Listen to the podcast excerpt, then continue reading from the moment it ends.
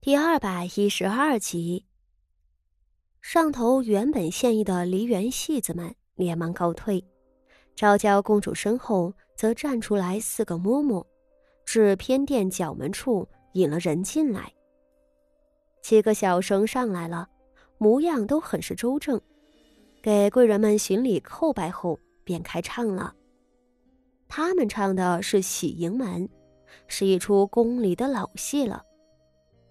这出戏讲的是一个穷书生考中状元后做了宰相，还封了爵位，却对子女的教养非常严厉，要求几个儿子自行考取科举，而不肯给儿子们承袭爵位，吃空饷。这戏里大幅篇幅都在讲述几个儿子各有特点，也都有些不懂事，只是在宰相大人的管教下。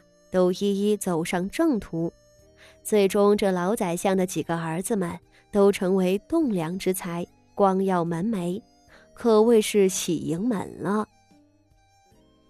这戏在宫里也是常见的，众人都不觉得新鲜，只是昭娇公主从外头请来的几个小生，唱的音色高亢嘹亮，比起宫里醇厚沉闷的音色来，别有一番滋味。众人听着，也都笑着赞叹。上头皇后等人本以为这昭娇公主献一出戏是不会安好心的，没成想她倒规矩，给自己献了个喜迎门。于是大家都安安静静的听戏，似乎方才昭娇公主出言不逊的事情并未发生一样。众人正听着。此时这戏也快收尾了，台上老宰相的儿子们都衣着光鲜的为老宰相祝寿，一派喜气盈盈的景象。而正在这时，台上突的唱词一转，几个儿子们竟开始争斗起老宰相的爵位了。那三个儿子里，嫡出的那个官位不高。倒是庶出的两个仕途更顺畅。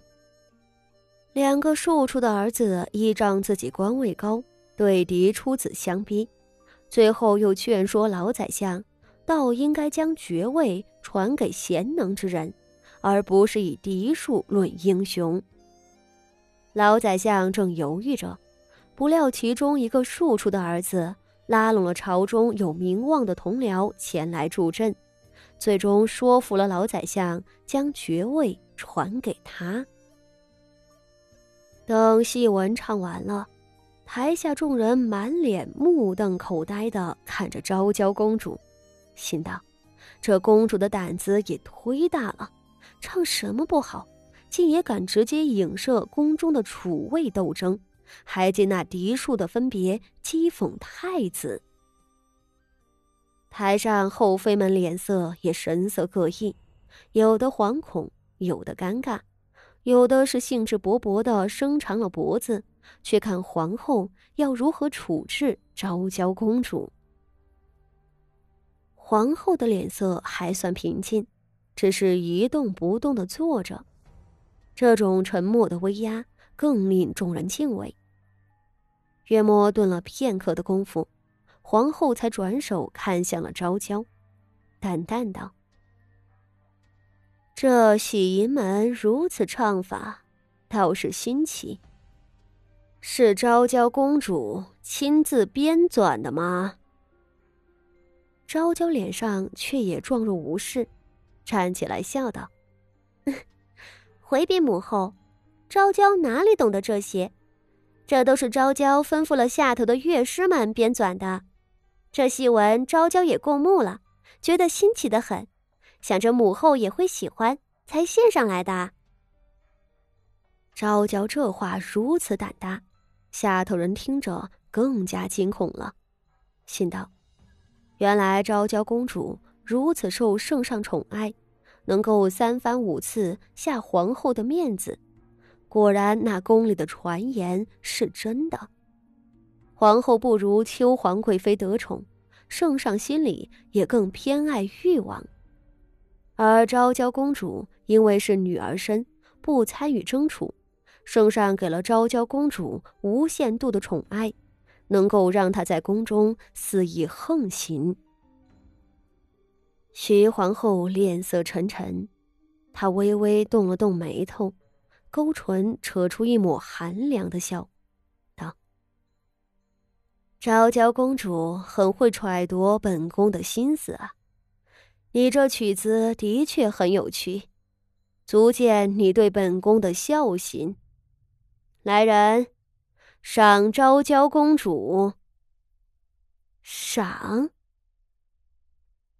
未央宫里的两个老嬷嬷端着赏赐的银盘子上来了，只见里头是十二只花色寻常的赤金珠钗。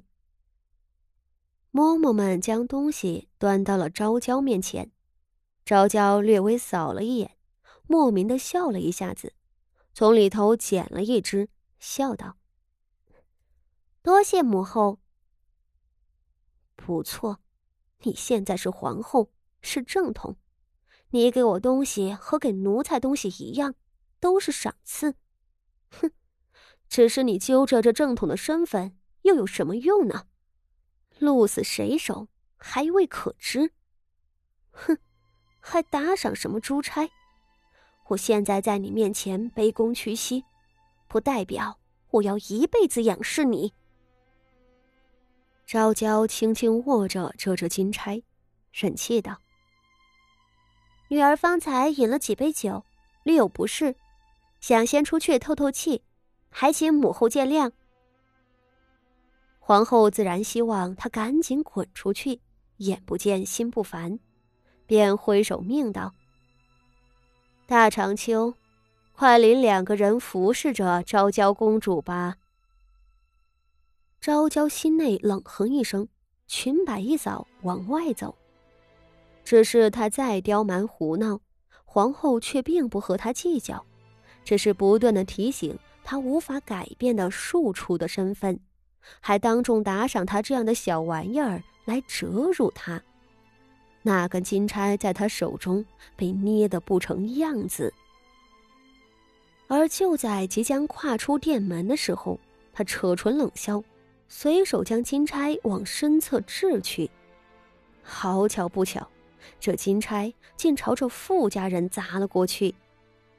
傅锦仪眼瞧着傅老夫人首当其冲，忙扑上去挡了下来，轻呼着：“祖母。”那金钗砸在了傅锦仪的裙子上头，倒没觉得疼，只是和傅老夫人一同倒在地上的傅锦仪，看着身边损毁的金钗，再抬头瞧见了那满脸跋扈的昭娇公主，心里便惴惴不安的沉了下去。